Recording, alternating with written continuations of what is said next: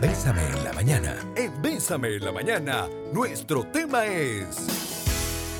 Muy bien, el tema del día de hoy, ya en vísperas del Día del Padre, tiempo versus dinero en la paternidad. Para eso contamos con un invitado especial, ya un invitado de la casa, el psicólogo Esteban Carvajal. Esteban, ¿cómo estás? Bienvenido. Muy bien, Jeffrey. Muchas gracias. ¿Cómo están todos ustedes? Nosotros súper bien.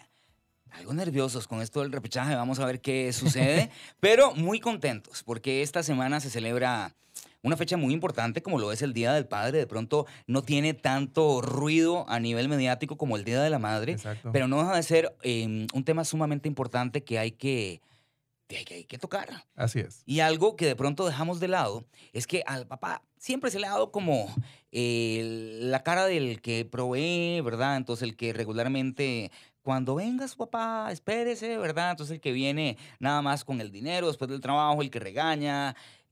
Y a veces nos olvidamos del tiempo de calidad. Y eso es justamente lo que vamos a, a conversar un poquito en esta mañana. Ajá. hoy, hoy estamos un poco como chocados, o sea, ¿Verdad? como que nos vamos bajando ahí.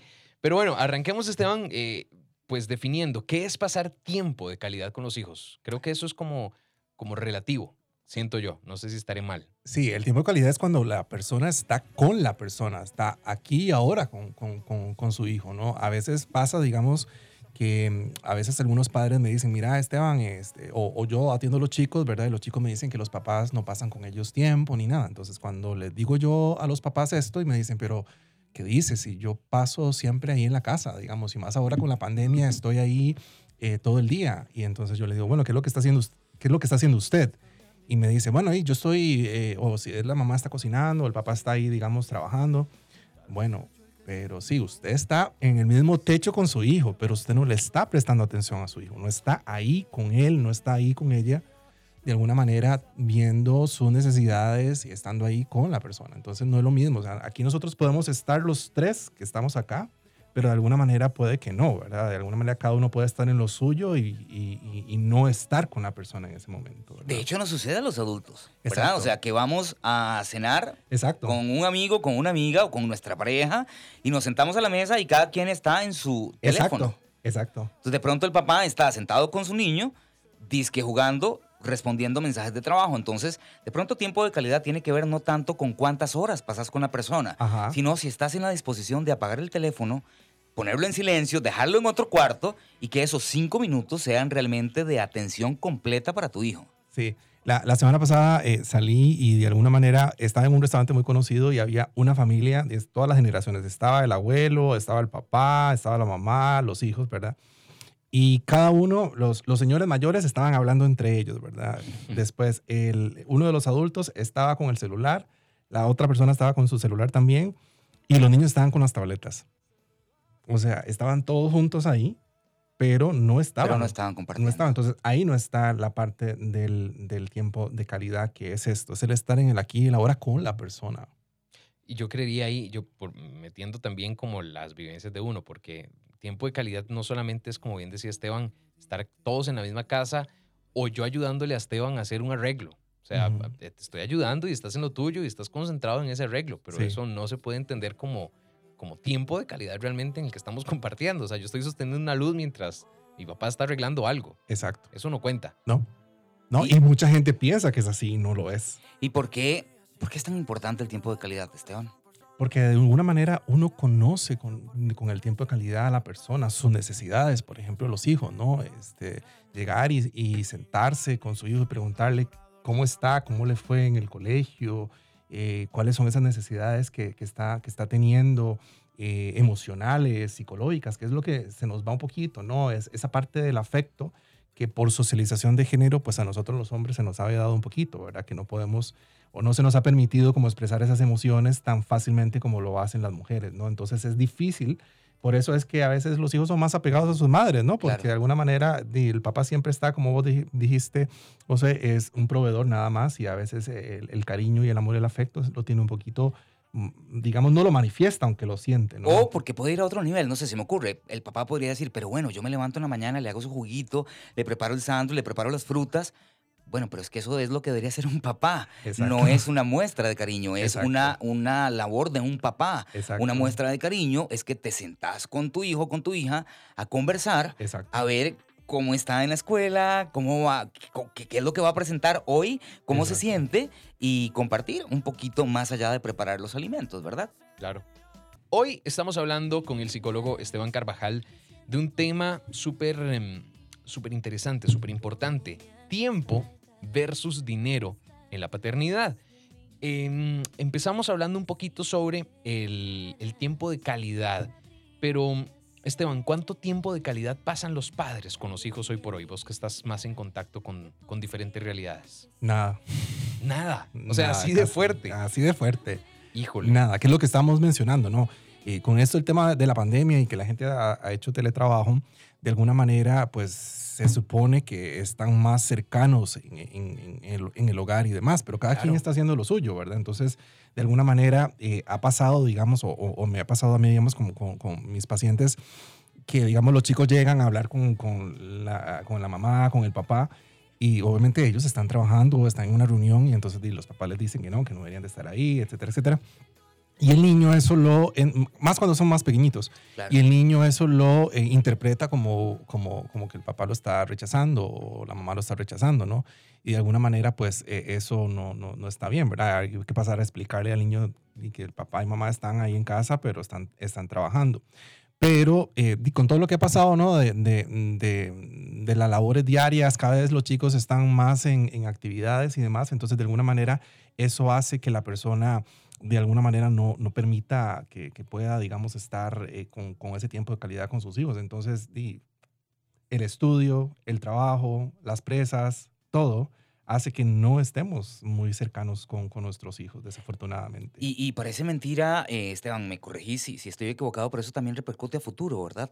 Y es cuando vemos de pronto una situación donde eh, alguno de los dos papás ya mayores caen en un sentido de enfermedad y de pronto los hijos no están tan cerca y la gente que observa externamente dice, pero qué barbaridad, que el hijo no se preocupa. Bueno, es que posiblemente fue parte de lo que se sembró eh, de infancia, ¿verdad? Nunca brindamos un tiempo de calidad, nos convertimos en proveedores económicos y de ahí se rompió un vínculo que después los chicos cuando ya crecen no ven esa necesidad de estar allí respondiendo porque de pronto nunca recibieron eso. Y el afecto es algo que es fundamental. Em, puede más que una fiesta de cumpleaños maravillosa, Exacto. puede más que la mejor camisa de moda, puede más un abrazo, puede más un decirle, mi amor, te amo, estoy orgullosísimo de vos. ¿Cómo te sentís hoy? ¿Por qué estás llorando? ¿Qué te pasa? Contame. Eso mismo. Ese apoyo va a hacer la diferencia. Y no solamente hablamos de papá e hijo también, es parte también del tiempo de calidad en familia. Exacto. Exacto. Y de alguna manera, eh, eso, eso vieras como lo veo yo, eh, yo que también atiendo niños y adolescentes, cómo ellos lo resienten, porque a mí me lo dicen. Me dicen, Esteban, eh, yo tengo todo, tengo el, último play, tengo, tengo todo, pero mi papá nunca está. Mi papá nunca está, mi papá está eh, y trabajando, está haciendo aquí, está haciendo allá. Sí, estoy en un buen colegio, tengo lo que, lo que, lo que necesito, pero a mí me hace falta que mi papá esté conmigo, que mi papá vaya a una reunión, ¿verdad? Porque casi siempre son las mamás las que van.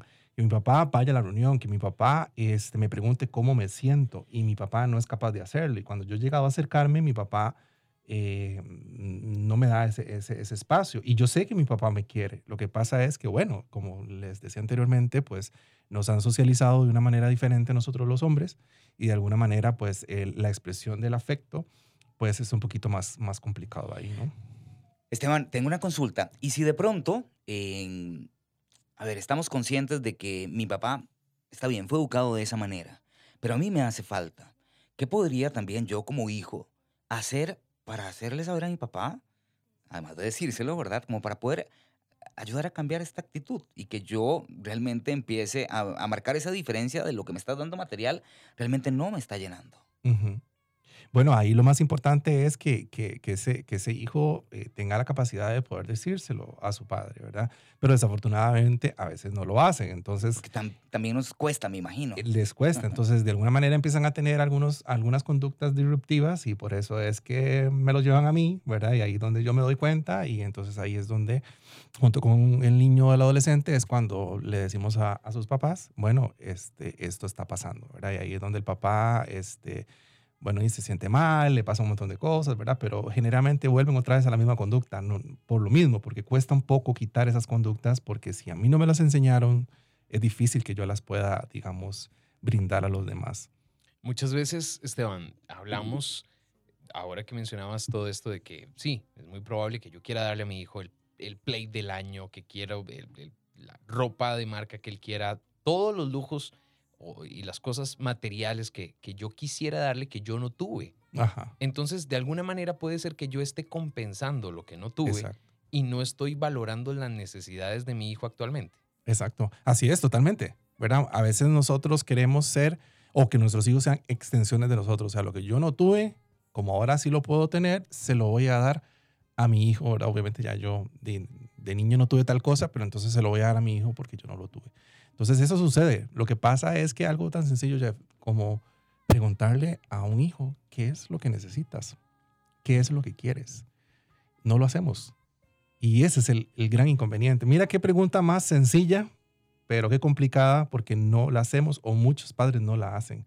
Y bueno, entonces sí lo llenamos con cosas, pero no, no lo que realmente eh, este, este hijo está necesitando. Y es que muchas veces no propiciamos ese espacio de, de llamémoslo intimidad, pero sí es como esa cercanía, eh, como que, como que le huimos a ese momento, ¿no? O sea, de no puedo tener una conversación sumamente personal o sentimental con, con José, no sé, si fuera mi hijo, eh, no propiciamos eso. Ajá. Entonces es nada más como la relación de autoridad de Exacto. cómo te fue, te fue bien en el colegio, todo bien con las tareas, estás bien. Y Pues, listo. Sí, no, no- Listo. no estamos realmente consultando genuinamente cómo te fue, porque quiero escucharte y porque quiero saber qué te sucede y hacerte saber que estoy acá para vos. Exacto. Y de pronto puede iniciar, se me ocurre, no sé, Esteban, si es factible, que si no sabemos cómo empezar a crear esa cercanía, empecemos a hacer actividades, pero que realmente sean para compartir. No nos sentemos a ver una película en Netflix donde cada quien va a estar en lo suyo viendo la película. Exacto. ¿verdad? De pronto Exacto. podemos decir, bueno, hagamos hoy helados de palito y vamos a empezar Ajá. con lo básico. Cómo hacerlo, quién pica, quién muele, eh, quién revuelve, quién mete los vasitos, cómo estar al tanto de cuándo se, se pone la paletita. Y en una actividad donde inclusive tal vez vos podés decir, bueno, pero es que yo no soy bueno para la cocina. Ahí está el chiste. En que como no sos bueno para la cocina, probablemente tu hijo o tu hija te va a explicar, o se les va a hacer un derrame de ingredientes por la cocina y va a ser un momento para reírse, y en esa emoción es donde realmente va a marcarse una diferencia que empieza a crecer poquito a poco, poquito a poco. Es eso, ¿verdad? Armar un rompecabezas, eh, un Lego. Juegos de eh, mesa. Juegos de mesa. Todo eso, eso, eso es sumamente importante. Eso que dijiste ahora de, sí, veamos una película así, cada quien está ahí con las palomitas viendo la película y tal vez comentarán algo, pero cada quien está viendo la película y punto, ¿no? Entonces, no hay, ahí es ese punto. Estamos en el mismo lugar viendo la película, pero no estamos ahí. O sea, no estamos en el aquí, en el ahora con una persona. Sí, o me llevo a mi hijo a, no sé, a un parque, pero yo me siento a leer un libro y mi hijo anda con el patín allá andando por todos lados, realmente no estamos compartiendo. Exacto. Y eso no es tiempo de calidad, no lo es. Hay, hay una cosa súper interesante y es que a veces sucede que es, en este momento no puedo o no siento que pueda dedicarte mucho tiempo. Pero con los años ya yo quiero tener tu atención. Y pasa, por ejemplo, acá, nos dicen, buenos días. A mi hija le pasó que en el último día con el papá, él ni la volvió a ver. La sentó a ver televisión con él y ni siquiera cruzó una, una sola palabra.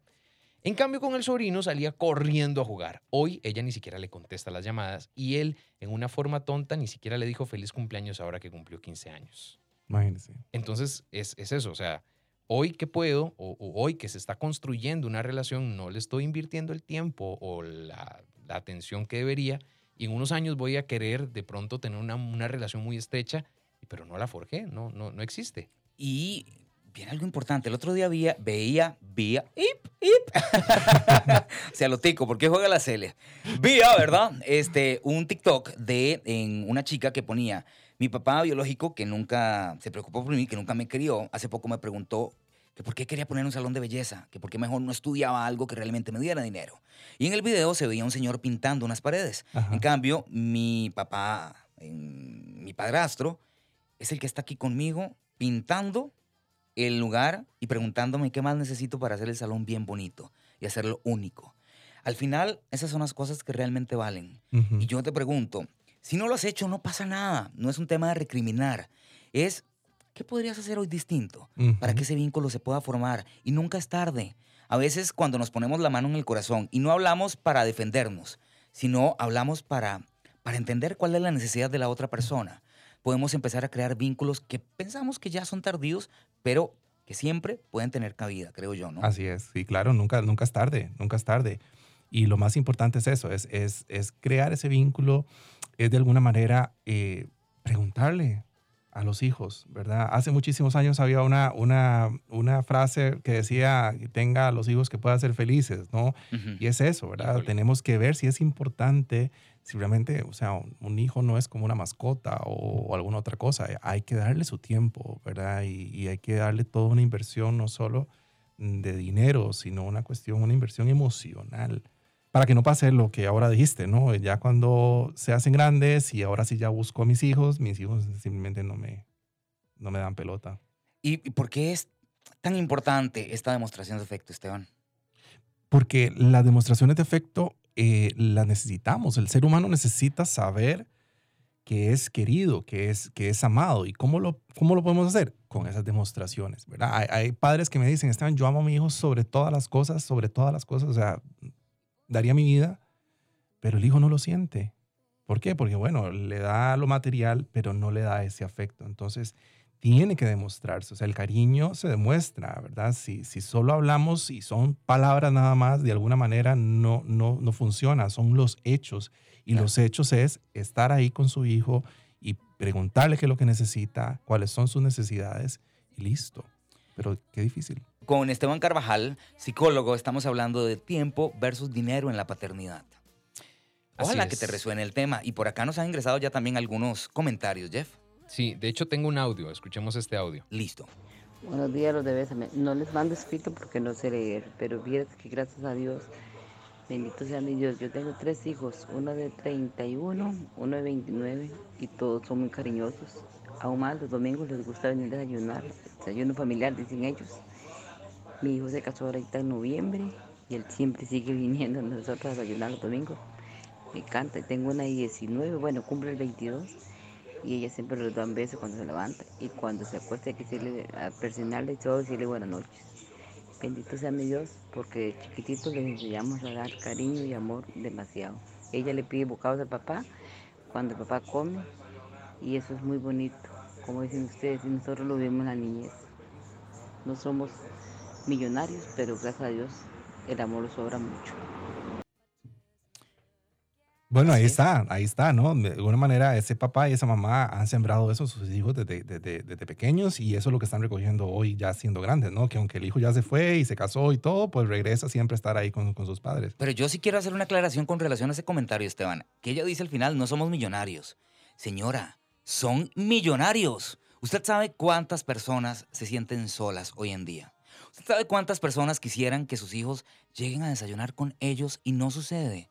Usted es millonaria. Tal vez no se ha dado cuenta, pero lo es. Así es, y imagínense que hay personas que igual, eh, yo hablo desde la experiencia clínica que tengo con, con mis pacientes y, y de alguna manera hay personas que pues sí son millonarias en, en el, en el sentido económico y comen solas, ¿verdad? Eh, tal vez sus manjares y sus cosas en, en sus este, casas eh, de millones de dólares y demás. Y, desearían, desearían eso que esa señora nos está comentando el día de hoy. Así que entonces, lo más importante al final, señores y señoras, es el afecto, es el amor, porque es lo que nos llevamos. ¿Y cómo, cómo generar vínculo? Me encanta eso de, de ya, ahí, ahí tenés algo, algo para recordar. O sea, nos reunimos el domingo a comer en la casa, almorzar, eh, y todos juntos, y ahí se comparte, nos ponemos al día, qué pasó, cómo estuvo la semana, algún chisme, lo que sea, pero es, es ese, ya tenemos algo para, para reunirnos, una excusa para reunirnos. Ahora de- alguien come en el cuarto, alguien en la sala, eh, Jeffrey comió a las seis, Esteban comió a las once, eh, todos a distiempo, cada quien en su mundo, en su cosa, nunca nos vemos, si comió tal bien y si no también. O sea, ya hasta eso que, que antes nos unía prehistóricamente, ya se desintegró totalmente. Totalmente. Y eso en, en el tiempo, hace tiempo atrás, ¿no? Eso era, era muy común cuando las personas se sentaban a, la mesa a, almorzar, a cenar, a desayunar. Ahora cuesta un poco, ¿no? Sí hay familias que yo eh, conozco que sí, digamos, tienen sus, sus códigos y sus protocolos y, y bueno, nos tenemos que reunir a desayunar, a cenar, a almorzar. Dejamos los celulares o los electrónicos a un lado y ese es el tiempo de calidad, ¿verdad? Y a veces, digamos, el papá saca el tiempo con, con sus hijos. ¿Qué pasa también? Cuando sucede que, que desafortunadamente pues las parejas eh, terminan y, y hay hijos de por medio y, y está esta cuestión de régimen de visitas y demás, también eso es un, un- problema, ¿verdad? Claro. ¿Cuántos niños, verdad? Y cuántos adolescentes me llegan y me dicen, Esteban, sí, o sea, salí con mi papá este, y simplemente pues eh, nada más me llevó a comer y casi no hablamos, él con su celular y, y bueno, ya se llegó la hora y ya, ya me devolvió a mi casa, pero no hubo una interacción, no hubo un vínculo, ¿verdad? Estuvimos juntos, pero juntos, pero no revueltos de alguna manera. Bueno, de hecho por acá nos ingresa un comentario que dice, chicos, en mi caso me pasa que como ya no quiero volver eh, con él por todo el daño que ha causado, se olvidó de sus hijos, no les ayuda en ningún aspecto. Sí, imagínate. O sea, a veces eso, eso y eso es, es algo que, que es, es necesario, ¿no? Es necesario. El ser humano necesita afecto, tiene su papá, tiene su mamá, de alguna manera, y, y, y, y- y lo resiente, ¿verdad? Lo resiente. Por más que a veces digamos que no, de alguna manera, eh, eso, eso, eso es así, ¿no? No necesariamente tiene que ser eh, una figura, digamos, eh, el, su padre biológico, sino la que representa, digamos, eh, esa figura, esa figura paterna o esa figura Claro. materna en este caso. Por acá dice, ¿cómo se le explica a un padre para que entienda que darle dinero a los hijos mensualmente no significa que está presente? Se lo he dicho de mil maneras y no lo procesa, no me entiende. Aunque estamos divorciados, le digo cada vez, eso no lo es todo. Él dice que siempre está presente, pero no es así. Bueno, habrá que ver cómo esa, esa, esa persona, ese caballero fue, fue educado, ¿verdad? Fue socializado. De alguna manera tal vez tampoco recibió nada de su padre a nivel afectivo y, ahora pues está replicándolo en, sus hijos. Pero bueno, lo importante es decirlos. Ya si la persona del- desafortunadamente no quiere tomar conciencia de eso, pues el tiempo lo dirá y el tiempo, el tiempo le hará saber, ¿verdad? Que se equivocó, ¿verdad? Y eso a veces... Después lo va a resentir. Exacto, así es. Por Por acá acá- dice, mi papá fue un hombre con muchos problemas emocionales, era alcohólico, mi mamá prácticamente se hizo cargo de nosotras. Sin embargo, él siempre fue muy- súper cariñoso, amoroso y atento cada vez que podía. Hoy, que él nos falta, eso sí lo recordamos con ¿Ves? el corazón. ¿Ves? Porque había afecto. A pesar de todo, pues era un ser humano, cometió algunos errores, ¿no? Pero sí les dio afecto y sí les dio amor. Y eso es lo que más recuerda, ¿no? Por acá hay otro que dice, trabajo desde casa. ¿Qué me recomienda ah, para hacer con mis hijos y que se sientan queridos? Ok, bueno, primero explicarles, ¿verdad? Eso, ese es el tema. Los, nosotros creemos que los hijos saben, ¿verdad? Las cosas que nosotros sabemos como adultos. No, es explicarle, mire, papá, mamá está trabajando, esto es lo que tenemos que hacer. Estamos en la casa, pero papá tiene que hacer esto o lo otro, ¿no? Y entonces, una vez que ya se le explica, eh, pues se sacó ese tiempo, si es a la hora del almuerzo o los 15 minutos, si coinciden con, digamos, bueno, ahora los chicos ya volvieron otra vez a la presencialidad, pero de alguna manera eh, es tomar ese tiempo, e- esa hora de almuerzo o esos 15 minutos de, de café para, para jugar algo, para, para simplemente estar con, con, con, con el niño, ¿no? Eso es, eso es, pero explicarles que papá y mamá están trabajando, no, porque si no, no lo entenderían. Algo- Esteban, ah, perdón. Algo importante que, que- que creo que partimos hoy como de una etapa ya relativamente grande de, de- de la niñez, pero ¿qué tan importante es, por ejemplo, desde una edad muy, muy temprana, cuando creemos que no importa, todavía no entiende muy bien, ya, ya vos nos ex- explicarás un poquito más de, de- de esas edades, pero ¿desde qué momento estamos empezando a forjar con nuestras muestras de afecto la personalidad de nuestros hijos? Desde que nacen, desde que nacen, desde que están en el vientre materno, eh, no solo el niño siente a su madre, sino también siente a su padre. Una vez que el, que el niño también ya pues nace, también lo importante es que el padre también lo cuide, ¿verdad? Desde ahí. Claro. Pero obviamente volvemos al punto, por socialización de género, siempre la mujer la que cambia el niño, la que lo baña, la que lo duerme. No, o sea, el padre debería de también hacerse cargo de ese niño, ponérselo en su pecho, bañarlo. Desde ahí está empezando a crear el vínculo, desde ahí. Y todo esto influye, evidentemente, en cómo este niño con el paso de los años, cuando le toque ser padre, replique, o sea, se, Exacto. se activa un ciclo. Exacto, porque si, si el niño, eh, su padre en este caso fue nutricio y el padre no solo fue un, un proveedor, sino fue un padre nutricio en amor, en afecto, ese chico va a aprender eso y si en algún día llega a ser padre, pues va a volver a replicar eso de alguna manera, ¿no? Súper importante. Y algo que de pronto sucede es que tenemos como estereotipos de género, ¿verdad? Este, porque es importante romper con estos estereotipos. Que ser padres más afectuosos, dedicar tiempo, no nos hace menos hombres. Exacto. Exacto, no, para nada. Nos hace ser seres humanos, ¿verdad? Los, los hijos son mitad nuestros y mitad de la, de la madre, ¿no? Y de alguna manera, pues también tenemos que involucrarnos y, y entender de que, de que eso no nos hace menos hombres, ni más ni menos, simplemente nos hace ser padres, seres humanos. Así es. Por acá dice, hola, ¿cómo tener contacto con un adolescente sin que sienta que lo estoy acosando?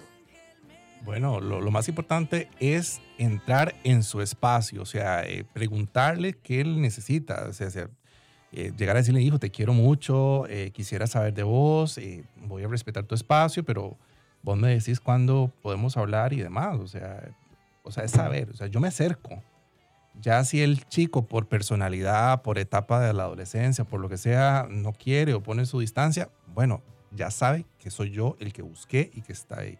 Porque lo que hacen muchos papás dicen, es que ya fui, le toqué la puerta y que, que quería hablar con él. Ah, no me, no, me dio, no me dio pelota, ya nomás lo hice. Imagino que también dependiendo de la forma en la que uno se acerque, porque si se acerca regañón, y ahí, pues en ese momento lo menos que quiere un adolescente es que lo estén regañando. Exacto, y si toda la vida mi papá ha sido, siempre he visto a mi papá como, como el ogro, mm, qué gana me va a dar a mí hablar con mi papá, ¿verdad? O sea, no hay confianza. Esteban, algo importante, porque estamos hablando de los papás que todavía están presentes, pero por acá dice, hola, el papá de mi hijo murió hace siete años. ¿Qué me recomendarían para llenar esos espacios y ese vínculo que ya no tiene? ¿Qué puedo hacer yo como mamá para saber si lo estoy haciendo bien? Bueno, ese, ese espacio nunca se va a llenar y no tiene por qué llenarlo, ¿verdad? El espacio de su padre está ahí. Simplemente usted como mamá lo que puede hacer es simplemente tratar de darle todo el amor y todo el cariño, pero con balance y equilibrio, o sea, no compensando porque si el niño no tiene ya a su papá, entonces como no lo tiene y tal vez eh, se siente triste, le voy a llenar de otras cosas para, para compensar, más bien puedo hacer algo que sea perjudicial. Es un balance, ¿no? El espacio de su padre siempre va a estar ahí, no se va a llenar, porque no tiene por qué llenarse, Claro. solo un papatú. Y de alguna manera eh, lo que puede hacer es simplemente darle ese amor y ese acompañamiento y escucharlo y saber cuáles son sus necesidades, nada más. Por acá hay otro que dice, en mi caso mi hija lleva tratamiento con psicóloga porque el papá le dijo que le daba vergüenza ser el padre porque le cobré pensión. Ese es un grandísimo eh, problema, ¿no? Eh, señores y señores, el problema, señoras, el problema que usted tenga con su expareja es con su expareja. Sus hijos van a seguir siendo sus hijos toda la vida. Entonces, traten de no hacer eso. Yo sé que da cólera o, es incómodo, etcétera, etcétera, pero ustedes no saben el daño que le hacen a sus hijos. O sea, sus hijos no tienen por qué pagar. O sea, sus hijos no pidieron venir al mundo, ustedes los trajeron. Entonces, háganse responsables de ellos y traten de no eh, hacer o decir estas cosas que son tan complicadas. Que, o sea, esta, esta, esta chica, imagínense lo que puede estar pasando por lo que su padre le dice. Por acá dice, mi ex esposo ha sido desamorizado con sus hijos, pero eso ha hecho que mis hijos sean unos papás espectaculares, queriendo darle a sus hijos lo mejor de ellos, su amor y dedicación, lo cual nunca tuvieron de, su papá. Ok, bueno, sí, en ese sentido, pues a veces pasa que podemos replicar el patrón o lo podemos cortar. Lo que tenemos que tener cuidado es que si a mí mi padre no me dio mucho y ahora le doy a mis hijos todo, ¿verdad? Eh, hay que mantener ese balance porque si no, entonces me voy a volcar hacia ellos de más y eso también puede ser perjudicial. Así es, así que bueno Esteban, muchísimas gracias por este tema tan importante. Te recordamos que seguimos em, tocando el tema de la paternidad durante toda esta semana con temas muy interesantes y si quieres escuchar alguno de los podcasts que te perdiste, puedes hacerlo a través del Spotify con Bésame CR. Esteban, ¿cómo te pueden ubicar en redes? Me pueden eh, localizar en redes sociales, en Facebook, Instagram, eh, como psicólogo clínico Esteban Carvajal y bueno, los distintos eh, consultores que tengo en Barrio Escalante, en el CIMA y en la Clínica Bíblica en San José. Así que ya sabes, hay de todo y para todos para que puedan así contactar. Si de pronto ocupas un empujoncito, nunca está de más poder hacerlo. Esteban, muchísimas gracias por habernos acompañado en esta mañana y por traer este tema tan importante. Un placer.